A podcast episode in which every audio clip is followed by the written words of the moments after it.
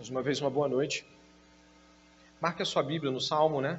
Para que você não perca a página dele. Nós vamos olhar o tempo todo para os seus versículos. O Salmo de 89, número de 89, é singular. De algumas formas, você encontra salmos que falam de lamento e de exaltação, de queixa diante do Senhor, mas também falam de celebração. Eu não diria que ele é o único, mas ele é um dos únicos salmos que faz isso no mesmo salmo. Salmo 89, se você observar, do verso 1 até o verso de número 37, o Salmo 89 vai celebrar o nome do Senhor, vai celebrar a grandeza do Senhor, vai celebrar suas perfeições, a aliança que ele fez com Davi, seu escolhido. Mas depois, do verso 38 em diante, nós temos um profundo lamento do salmista. O salmista lamenta, a ponto de às vezes você pensar que ele está cobrando, e muitas vezes ele está mesmo, cobrando algo de Deus, e aí a gente vai entender o que, que ele está cobrando ou de que forma podemos entender isso. O Salmo 89, ele, ele realmente é, ele é distintivo porque ele traz uma exultação e uma exuberância em seu começo, que parece que tudo que vai acontecer depois é amém, amém e terminar pela alegria. Mas o salmo entra em um profundo abismo, digamos, relacional, ou uma compreensão que o salmista tem naquele momento de que Deus o abandonou. E de fato, quantos de nós não vivem coisas assim? Uma semana, exultação, e aí vem um monte de coisa em cima, e quando você vai ver, você já está questionando um monte de coisas. Por isso eu gostaria que você percebesse que a humanidade do salmista fica muito clara aqui, mas em nenhum momento ele é blasfemo, em nenhum momento ele nega o nome do Senhor. Não, mas o, o salmista ele escancara suas inquietações. E nós deveríamos fazer isso hoje também. Nos aproximar de Deus e escancarar nossas inquietações. E rasgar o peito ao invés de ser um cristão ascético, tentando ser muito limpinho diante de Deus, tentando falar as coisas de um modo que Deus não se ofenda, né? Vai que Deus pensa que eu não tenho fé. Você não tem mesmo. É Deus quem te empurra até lá. Não vai que Deus pensa que eu estou chateado com Ele. Muitas vezes estamos chateados com Deus, mas não externalizamos isso a Ele. E por isso o Salmo 89 distintivamente nos traz é, uma grandiosa humanidade em face de um Deus grandioso. E aí, grandiosa que eu digo é uma extensão muito grande de, fa de, de falas aqui que explicam como o ser humano às vezes esconde aquilo que de fato gostaria de dizer. Eu gostaria de marcar o texto dessa forma, como eu disse para vocês. O primeiro passo que nós vamos dar vai do verso 1 até o verso 37 e eu gostaria de nomear como Deus é digno de adoração. Do verso 38 até o verso 50, né? na verdade eu vou excluir o verso até o verso 51, o verso 52 vai ficar aí separado para a gente tratar. Um título um pouco mais longo: Deus conduz seu povo por um caminho de sofrimento, a fim de que ele possa se identificar com Cristo essas duas metades vão estar decisivamente nos mostrando coisas que por vezes deixamos de perceber. Então eu gostaria de começar aqui. Dê uma olhada, por favor, no verso 1, 2, 3, 4. Você deve perceber aí que ele está falando de cantar. Você achou isso no verso 1, né? Cantarei. Ele está alegre diante de Deus, ou aparentemente ele, ele está alegre diante de Deus. Ele está dizendo: Cantarei para sempre as tuas misericórdias. E aí, se você for até o verso 49, você pode ir até lá. Lembra que o verso 1 é: Cantarei para sempre as tuas misericórdias. No verso 49, Senhor, você completa para mim? Onde estão tuas misericórdias? Olha só, cantarei e aí lá para frente no salmo, onde elas estão? Para que eu possa cantá-las. É comum que nós fiquemos cegos com algumas coisas que acontecem na vida. É comum que de tanta raiva às vezes que a gente tem de alguma coisa, a gente fica cego e nem consegue ver a nossa parte errada naquilo. É também possível que a gente esteja cobiçando tantas coisas na vida que não perceba as grandes coisas que Deus já nos deu e nós já temos. A gente quer tanto mais que não percebe o que já tem, não dá valor. A gente fica cego ao que tem. É possível também que a gente tenha tanto medo, não sei se você já teve essa situação, tanto medo que você paralisa. Você sabia fazer, você sabia o que dizer, você sabia como reagir, você paralisa. O medo se paralisou. Então é possível que coisas que a gente sabe de Deus possam se tornar uma interrogação quando circunstâncias cercam a nossa mente e o nosso coração, e até aquilo que é óbvio. Deus me ama, é óbvio, Deus me ama. É óbvio, olha as promessas dele. A gente começa a falar: cadê as promessas? Cadê Deus? Onde estão as pessoas? Onde está Deus? Onde estão aquelas pessoas que falavam de Deus para mim? Todo mundo sumiu, não tem mais ninguém aqui. Então, nesse momento aqui, é importante considerar algo sobre o salmista. Ele do verso 1 ao verso 37, de modo teologicamente completo, ele expõe atos de Deus, caráter de Deus, ele expõe a bondade de Deus, o exercício grandioso de Deus na criação, na sustentação. O salmista vai do verso 1 ao 37 fazer um desfile teológico.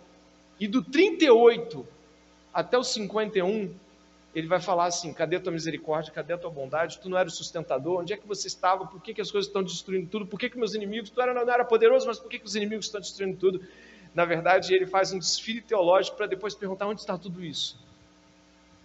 E eu reitero, é a intenção do salmista de fato falar todas essas coisas. Às, às vezes nós queremos polir a Bíblia e deixá-la mais bonitinha ao nosso modo, e não é, não é isso que a palavra de Deus intenta ser, não. Deus é digno de adoração, sim. Você repare que do verso 1 ao verso 4 nós temos cantarei as tuas misericórdias. Nós temos também a fidelidade de Deus destacada no verso de número 2. Você encontrou aí? Dê uma olhada. Eu peço que você fique com a Bíblia na mão. O verso 2 vai destacar a fidelidade de Deus. O verso 2, inclusive, vai destacar a fidelidade de Deus seguida da aliança de Deus com Davi, com o trono davídico. Então, esse verso 1 ao verso 4, nós vamos ver o salmista louvando e cantando um Deus misericordioso e fiel.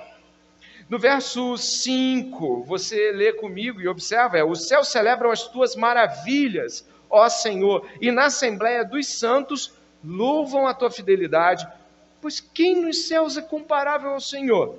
Entre os seres celestiais, quem é semelhante ao Senhor? Deus infunde grande terror na Assembleia dos Santos. É temível sobre todos os que o rodeiam.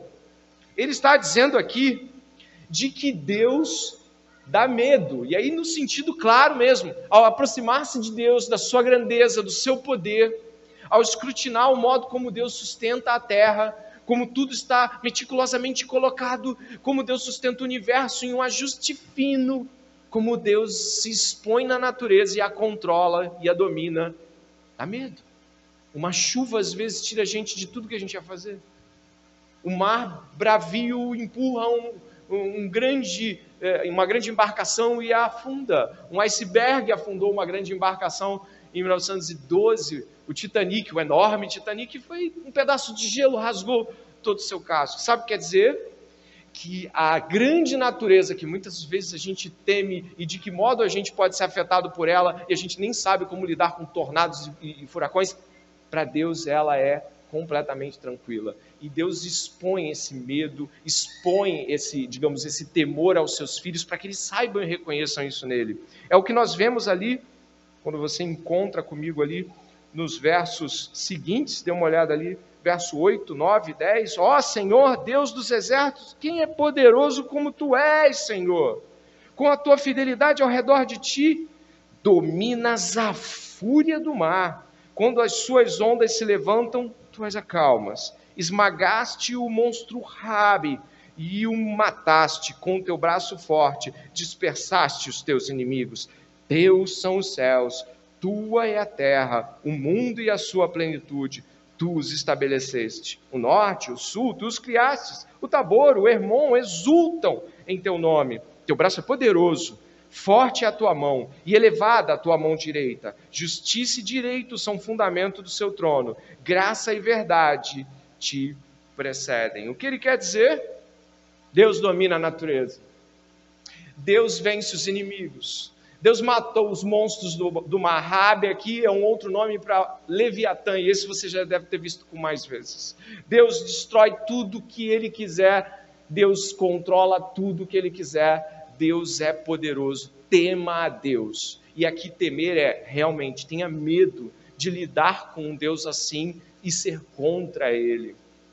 Se repare, por favor, o verso 13 e 14, que são muito, muito significativos. Os versos 13 e 14, o 13 diz, na verdade o 14, eu vou trabalhar só o 14 aqui. Vai dizer que justiça e direito são o fundamento do seu trono, graça e verdade te precedem. Aqui, de modo muito especial, quando nós vemos falar sobre tronos de reis, nós ouvimos falar de tronos de ouro, tronos de marfim, tronos de pedras preciosas, mas olha como a base do trono de Deus é fundamentada em justiça e retidão. E mais, quando Deus revela do seu reino, antes que ele chegue, o que as pessoas ouvem é sobre graça e verdade. 14b, dê uma olhada aí. O trono de Deus é fundamentado em justiça e retidão, e os anúncios de Deus adiante dele, ou seja, é, você lembra até dos evangelhos sendo anunciados, arrependam-se porque é chegado o reino de Deus, um arrependimento é um edito de chance àqueles que se convertem. Então, graça e verdade precedem a chegada desse grande Deus. Nossa, maravilhoso. Isso é tudo do domínio de Deus. Agora dê uma olhada na relação de Deus com o seu povo. É o que você vai encontrar do verso 15 em diante. Deus estabelece uma aliança com Davi. É o que você vai encontrar logo em seguida.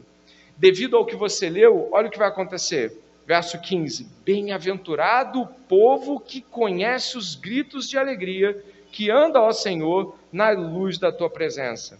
Em teu nome se alegra o dia todo e na tua justiça se exalta, porque tu és a glória de sua força. No teu favor é exaltado o nosso poder pois ao Senhor pertence o nosso escudo e ao Santo de Israel, o nosso Rei.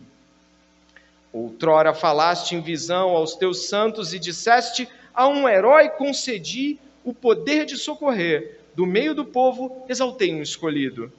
Encontrei Davi, meu servo, com o meu santo óleo ungi a minha mão estará sempre com ele, o meu braço o fortalecerá, o inimigo jamais o surpreenderá, nem será ele humilhado pelo filho da perversidade.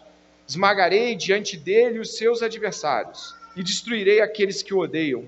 A minha fidelidade e a minha bondade o acompanharão, e em meu nome crescerá o seu poder.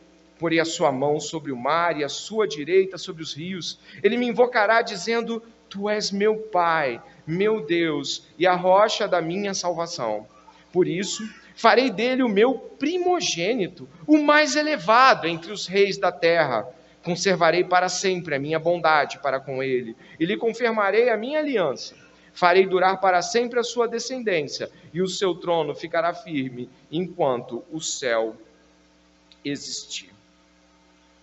O clímax é a aliança com este rei.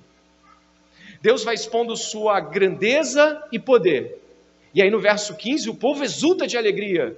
O povo está exultante em saber que tão grande Deus é o seu Deus. E de que ele é justo, misericordioso, gracioso, reto. Mas em seguida, Deus estabelece o modo como ele iria se relacionar com o povo, por meio de alianças. A aliança em todo o Velho Testamento e também no Novo, a aliança expõe o modo como Deus decidiu se relacionar conosco. Deus estabeleceu limites com os quais ele lidaria conosco e nós deveríamos honrá-lo e obedecê-lo.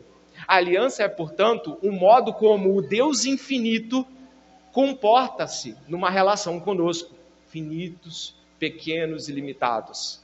Deus nos dá diretrizes a seguir e exige que nós a cumpramos. E ele mesmo se compromete com todas as, as diretrizes que ele coloca, como cuidar de nós, como nos amparar, nos guiar, nos proteger dos inimigos. E repare, por favor, que aqui mesmo no verso, se dê uma olhada no verso 21, 22 e 23, esse reino do descendente de Davi, a gente não está mais com Davi aqui, Davi já tinha morrido, mas por que fala Davi? para dizer que é da casa de Davi, dos descendentes de Davi. Esse descendente de, de Davi, ele não encontraria derrota, você está vendo isso aí. Ele, ele não teria essa de inimigos que venceriam ele. Esse descendente de Davi, ele esmagaria tudo que viesse pela frente pelo poder de Deus. Esse descendente de Davi também, venha comigo, por favor, tem algo muito especial no verso 26. Ele diz que ele é filho de Deus. Tu és meu pai. Você achou isso aí? Esse descendente de Davi também seria filho de Deus. Nossa.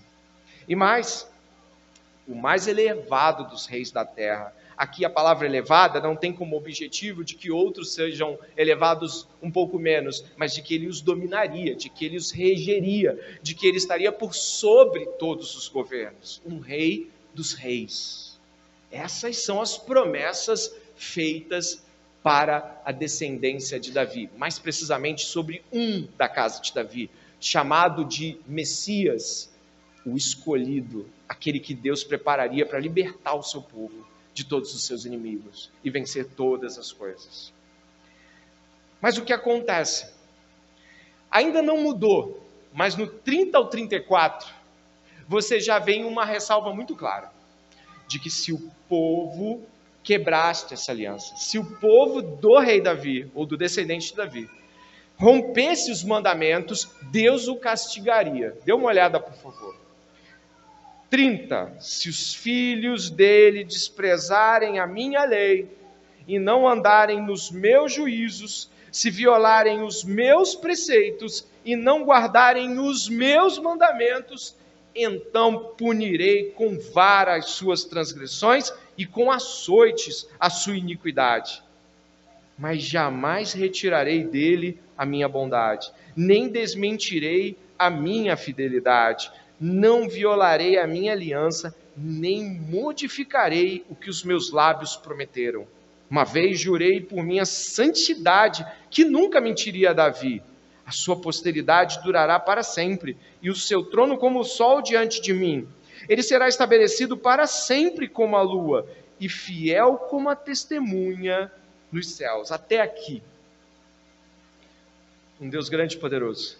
Um Deus digno de ser celebrado um Deus que controla os mares, os animais dos mares, um Deus que submete seus adversários e os lança por terra, um Deus grande e poderoso.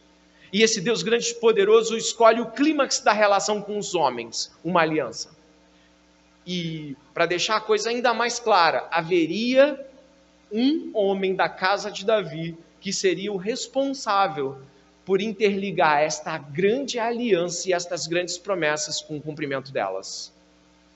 Mas uma ressalva aqui. Mas se os filhos dele, ou seja, se o povo dele, que, é, que são o meu povo, se eles quebrarem os meus mandamentos, vou castigar. Você leu isso? Vou castigar, sim. E o que vai acontecer?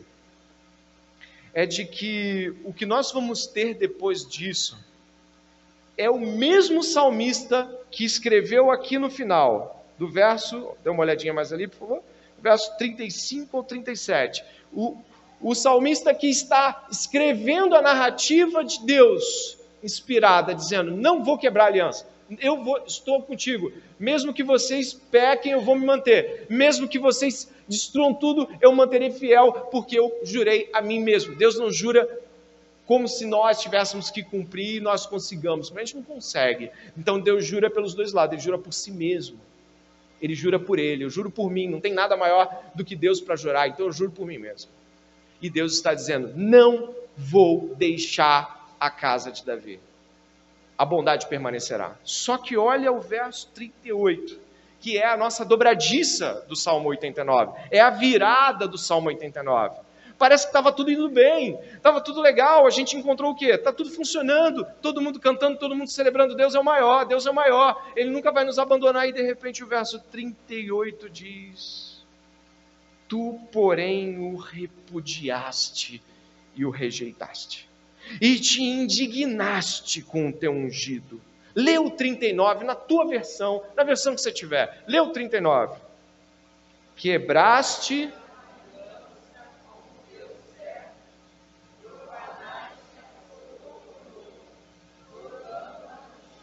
Peraí, o que está acontecendo?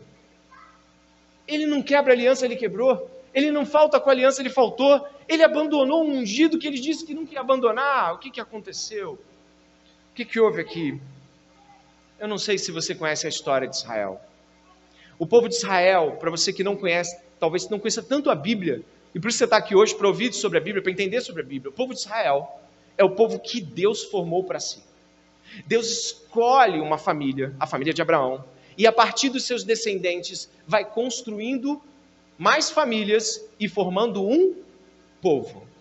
Categoricamente, esse povo é melhor dividido e compreendido por 12 tribos de um de seus patriarcas, as 12 tribos de Israel. Você já deve ter ouvido falar.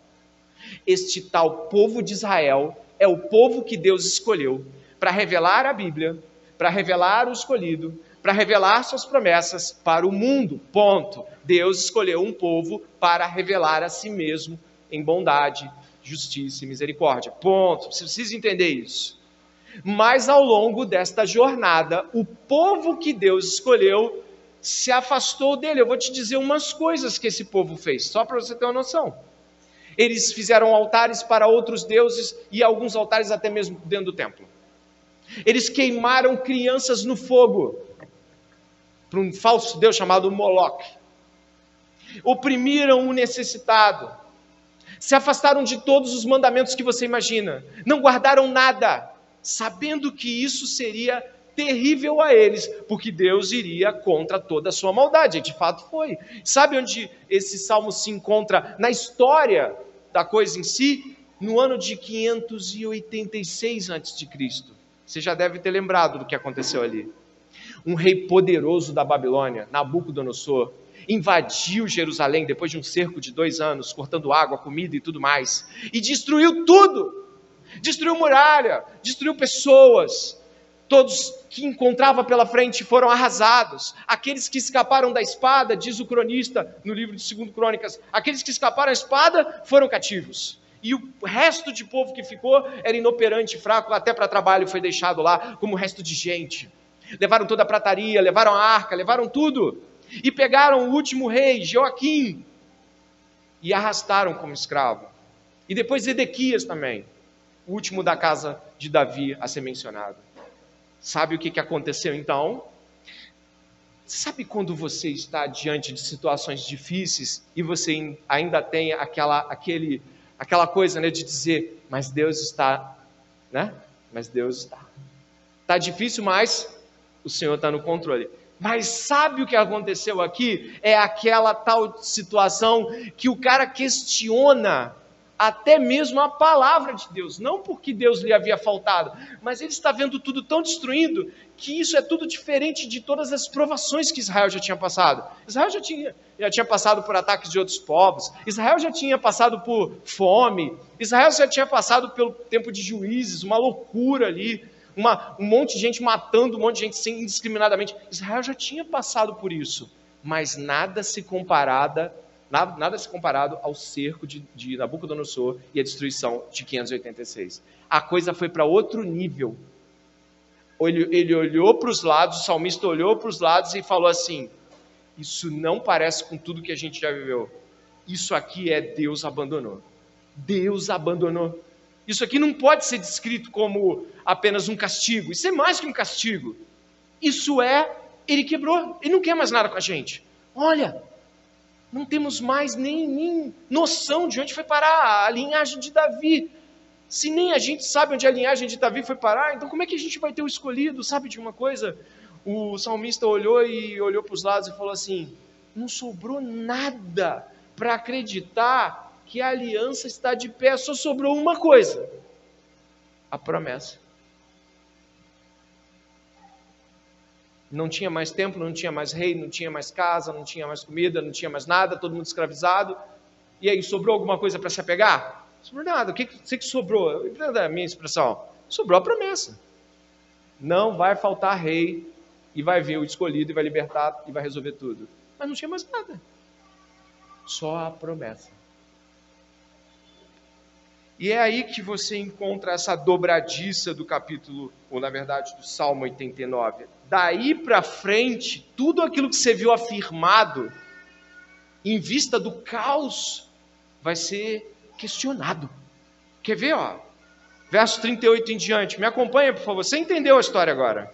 Ele está pasmo. Ele está pasmo, como eu e você muitas vezes ficamos. 38. Tu, porém, o repudiaste e rejeitaste, e te indignaste com o teu ungido. Quebraste a aliança com o teu servo, profanaste a sua coroa, jogando-a no chão, arrasaste todas as muralhas, reduziste as ruínas, as suas fortificações. Todos os que passam pelo caminho o saqueiam ele se tornou objeto de deboche para os vizinhos. Exaltaste a mão direita dos seus adversários e deste alegria a todos os seus inimigos. Deixaste sem fio a sua espada e não sustentaste na batalha.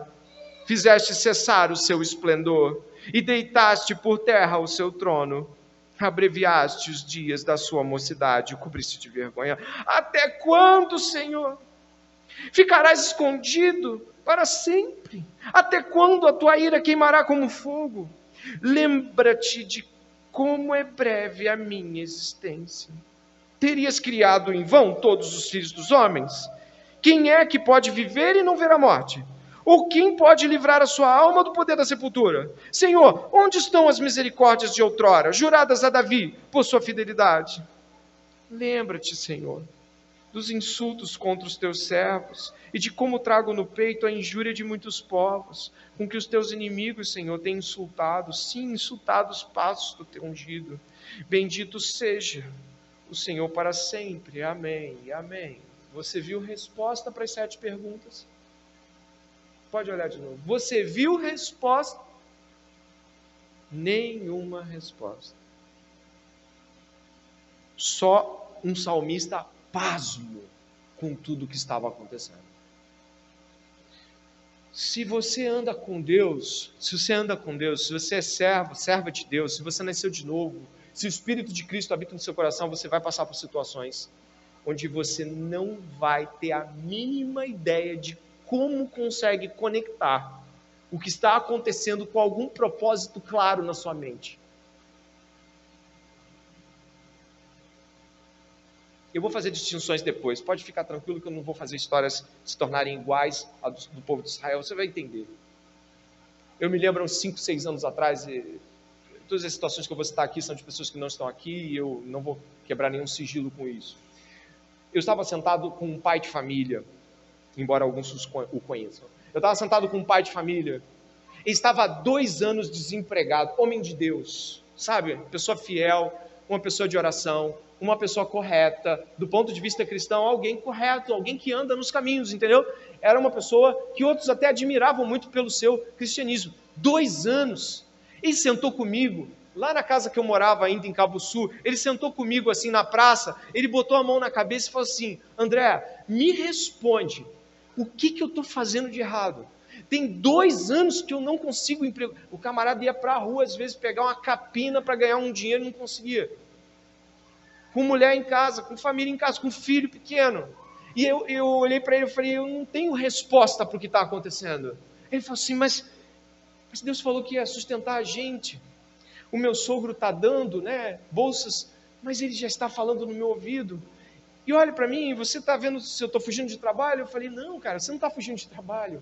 Eu estou vendo. E ele chorava, chorava, chorava, homem enorme desse tamanho, chorando, chorando, chorando. E ele soltou esta frase: Até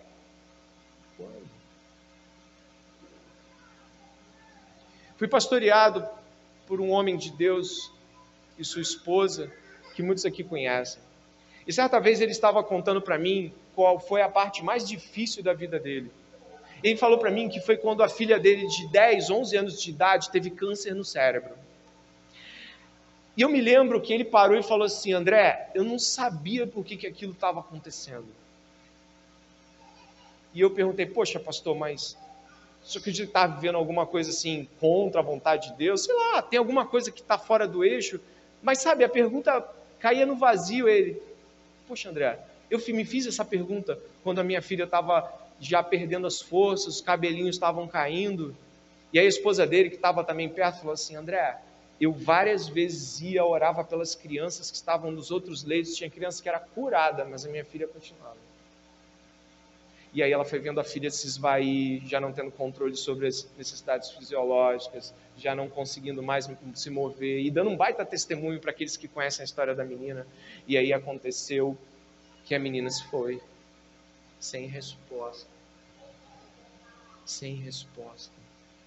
E uma das coisas que eu me lembro que a, essa mulher me disse foi de que teve um dia que ela botou a mão e falou assim: Deus cura, Deus não curou. Ela falou: Deus leva, e Deus não levou. Ainda ficou mais um ano. Ela até tem um livro, né? Quando o milagre não acontece. Não tem explicação. E vai ter muita coisa que eu e você vamos perguntar e não vamos entender. E não vamos ter explicações porque as coisas chegaram a esse ponto. Eu já ouvi relatos de filhos que não sabem por que os seus pais são tão violentos em suas palavras ao ponto de transformar a casa em um inferno. Esposas e, e maridos de, de alguém que um se converteu, o outro não, não entendem tanta agressividade. E aí vem, Senhor, será que o Senhor vai converter o meu cônjuge? Será que o Senhor vai transformá-lo? E a resposta, nenhuma. Uma resposta. Mas espera aí, vamos fazer uma distinção o que o povo de Israel passou, passou porque fez coisa errada. Concorda comigo? Eles se voltaram contra Deus. E esse monte de coisas que eu estou falando aqui dessas pessoas reais, elas não fizeram coisas erradas. É a vida.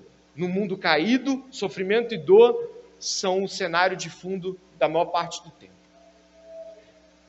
Mas nos dois casos, as respostas não vinham e quando as respostas não vêm, a gente começa a achar que Deus nos abandonou, que Deus nos deixou, de que o tempo de espera, na verdade, não vai dar em nada. E por que esperar tanto tempo por, por um Deus assim que nem está me ouvindo? Talvez ele nem esteja me ouvindo, talvez esteja falando sozinho. O salmista não tem essa postura. Mesmo Jesus, diante de sonoros silêncios de não, tais como Senhor, passa de mim esse cálice, ou porque me abandonaste, tanto o salmista quanto Cristo jamais cogitaram a ideia de que Deus não estava ouvindo eles. Deus estava ouvindo.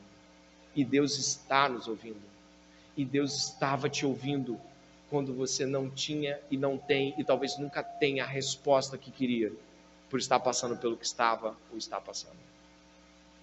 E daí, bom, o que se segue a partir daí? O que se segue a partir daí é que tudo que nós estamos vendo aqui tem a ver muitíssimo com uma estrutura de pensamento que, se você não conhece o Deus da Bíblia, que é o único Deus verdadeiro, você deveria saber. De que tanto a primeira metade do salmo quanto a segunda expõem quem Deus é de verdade. Expõe um Deus que faz todas as coisas, que governa todas as coisas e que faz conforme lhe apraz, e se quiser, ele cura todo mundo no mundo assim com um cenário onde parece que o, o salmista não consegue nem conectar a promessa à sua vida. E apesar de nós ouvirmos sempre sobre Deus, qualquer um que está aqui pode vir a passar por situações como essa. E virá. E é só você esperar, se você anda com Deus, que você vai viver dilemas assim. Indo para o final, eu gostaria que você pudesse, nesses últimos 10, 15 minutos, se ater para o que está acontecendo. O salmista não teve resposta. A resposta viria com a chegada do Messias. Você entendeu isso? A chegada de um escolhido revelaria todo esse destino glorioso do povo de Deus. Mas o Messias não veio em seu tempo. O Messias só veio depois. Sim, o Messias veio. Eu gostaria que você pudesse ir comigo, marcando o Salmo 89, pudesse olhar trechos das Escrituras no Evangelho de Mateus. Ele está no Novo Testamento. É o primeiro livro do Novo Testamento. E você vai observar aqui Deus trazendo resposta.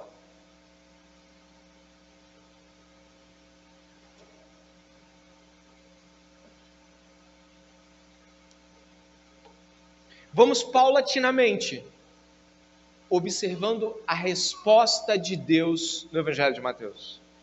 Olha lá, verso 1, capítulo 1.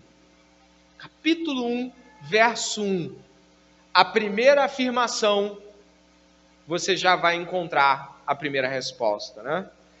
Livro da genealogia de Jesus Cristo, filho de Davi. Jesus é o escolhido.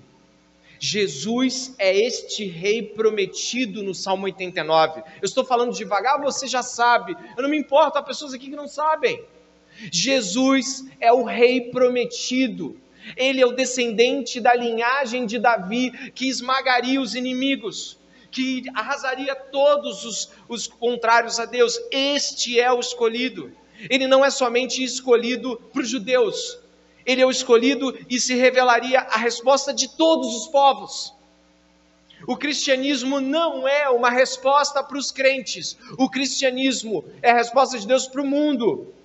Jesus é o Messias esperado dos judeus, que se revelaria a esperança de todos os povos. Mateus capítulo 1 vai dizer o filho de Davi. Mateus capítulo 3, verso 17, vai dizer outra grande afirmação que você encontrou no Salmo 89. Você se lembra dela? O verso 17 do capítulo 3 de Mateus diz: Eis que uma voz dos céus dizia: este é o meu filho amado, em quem me agrado. Jesus é o Messias, filho de Davi, filho de Deus. Isso você leu no Salmo 89, você se lembra disso? De que ele seria o filho de Deus. Mas ele também seria o filho de Davi. É assim que a Epístola aos Romanos começa a história. Jesus é filho de Deus, mas ele também é filho de Davi. Ele é plenamente homem e plenamente Deus. Ele é o escolhido de Deus para salvar os homens, mas é o escolhido de Deus também e é Deus. Mateus capítulo 21, salto grande, mas você já está vendo o cumprimento de muitas coisas. Mateus capítulo 21. Dá uma olhada no verso de número 9. Quando Jesus entra, uma semana antes de ser crucificado, Jesus entra pelas portas de Jerusalém, montado num jumentinho. As pessoas jogam folhas de, de, palmeira, de árvores pelo chão e vão lançando ali. E olha o que acontece no verso 9: E as multidões, tanto as que iam adiante dele como os que seguiam, clamavam: Hosana ao filho de Davi Bendito o que vem em nome do Senhor, Hosana nas maiores alturas. O rei está chegando, ele está entrando. Olha que coisa magnífica! Jesus está entrando, está chegando, adentrando as portas. Seu povo então o recebe como o Rei Messias. Que magnífica esta cena. Mas as coisas não vão desta forma. Você se lembra da história de Israel? é, o salmista está dizendo: nossos inimigos meneiam a cabeça, eles zombam de nós, estamos nas mãos dos adversários. Presta atenção nisso que eu vou te falar, porque isso é uma chave bíblica. O povo no Antigo Testamento vive história de sofrimento, dor, destruição por conta do pecado que o povo havia cometido. Cai na mão dos inimigos, é zombado, destruído. Jesus vai e cumpre esta mesma história ele também é da linhagem de Davi, tal como havia sido esperado. Mas ao invés de ser recebido, Jesus é zombado, tido como criminoso e totalmente esmagado pelo seu povo, pelo seu tempo por todos. Mas como isso? Jesus remonta a história do seu povo. E depois o povo do Novo Testamento, a igreja, ele encena a história de Jesus. O povo do Antigo Testamento estava sendo castigado pelos seus pecados. E Jesus, cumprindo o Velho Testamento, também foi castigado pelos pecados do seu povo. Mas nós que estamos aqui hoje, não somos aqueles que sofrem para porque estamos sofrendo por causa dos nossos pecados. Nós estamos hoje sofrendo para apontar de que modo o nosso sofrimento De que modo? Reagindo ao sofrimento, sem reclamar, sem atacar os nossos ofensores, sem achar que Deus nos desfavorece, sem reclamar de Deus, nós apontamos para Jesus. O Velho Testamento se cumpre nele.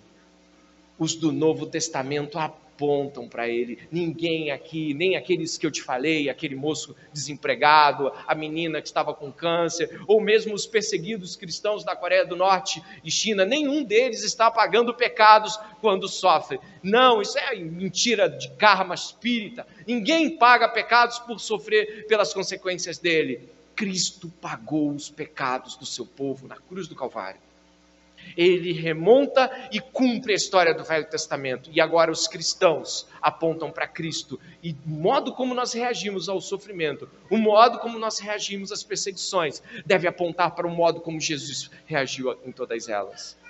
O exemplo que Pedro diz que devemos seguir e imitar. Então, Mateus capítulo 26 continua a grandiosa trajetória do rei esperado. Mateus capítulo 26, verso 63. Jesus é colocado diante do sinédrio, a igreja da época dele, os pastores da época dele. Jesus é colocado diante deles e lhes fazem uma pergunta. A pergunta deveria trazer a resposta em formato de júbilo e alegria para todo mundo. Olha a pergunta que eles fazem. Verso 63. Jesus, porém, guardou silêncio. E o sumo sacerdote lhe disse: Eu exijo que nos diga, tendo Deus vivo por testemunha. Está pedindo que Deus mesmo seja a testemunha da resposta que Jesus vai dar. Se você é o Cristo, ou seja, o Messias, o Filho de Deus, Jesus respondeu: é o Senhor mesmo quem está dizendo isto. Mas eu lhes digo que desde agora vocês verão o Filho do Homem sentado à direita do Todo-Poderoso e vindo sobre as nuvens do céu. Então o sumo sacerdote rasgou suas vestes e disse: Blasfemou! Por que ainda precisamos de testemunhas? Eis que agora mesmo vocês ouviram a blasfêmia. O que vocês acham? E eles responderam: é réu de morte. Então alguns cuspiram no rosto de Jesus e bateram nele, e outros esbofetearam, dizendo: Profetize para nós, o Cristo, quem foi que bateu em você? Eles passaram mil anos esperando o rei. O rei chega e diz: Sou eu. Então eles rejeitam o rei.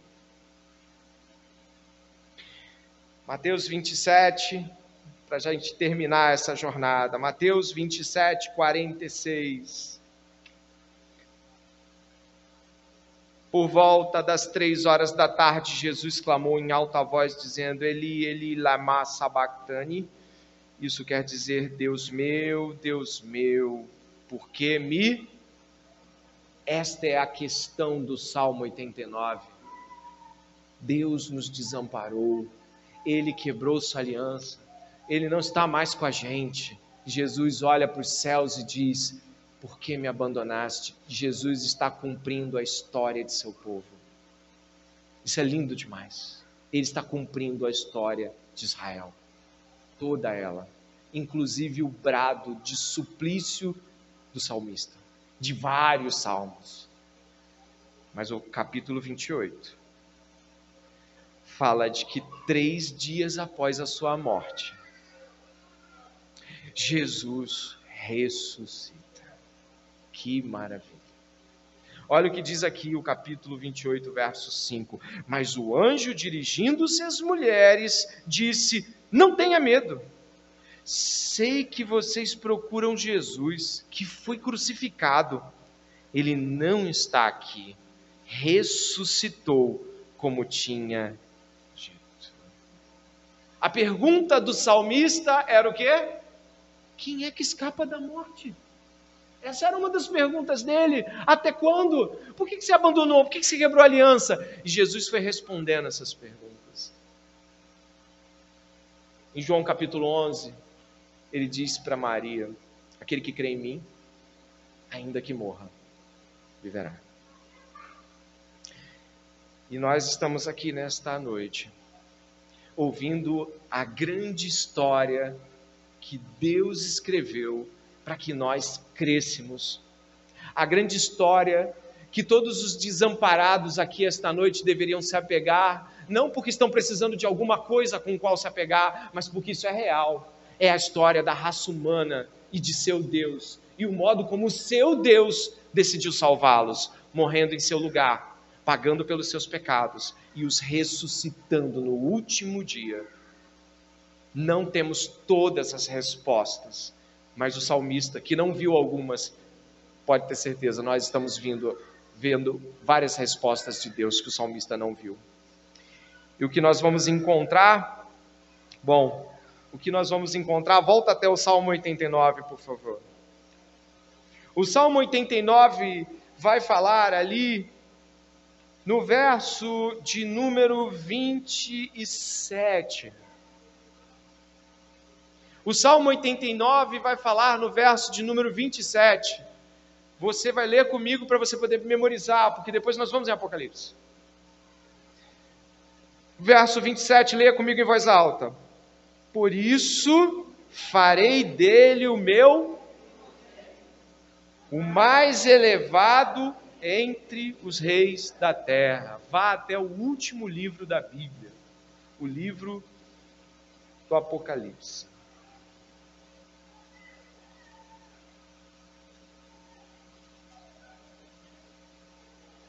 João, o evangelista João, está preso em uma ilha ali no mar Egeu, chamado Patmos. O João está lá preso e ele diz que é por causa do evangelho. Ele não está preso porque ele está pagando pecados.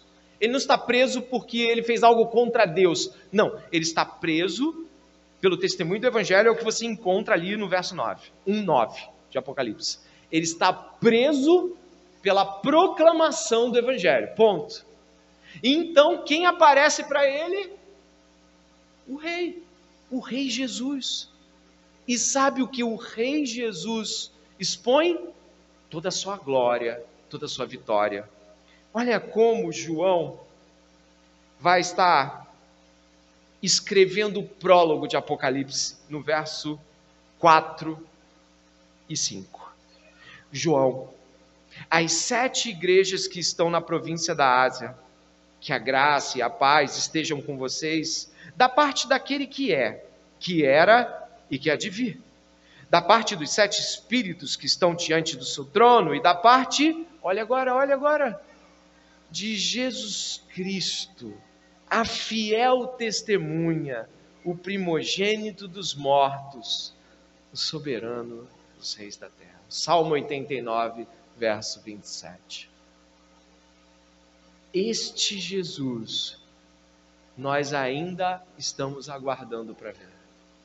Esta, esta promessa de que veremos este Jesus glorificado, esse Jesus dominando sobre os reinos da terra com cetro de ferro, esta promessa há de se cumprir ainda, de modo completo.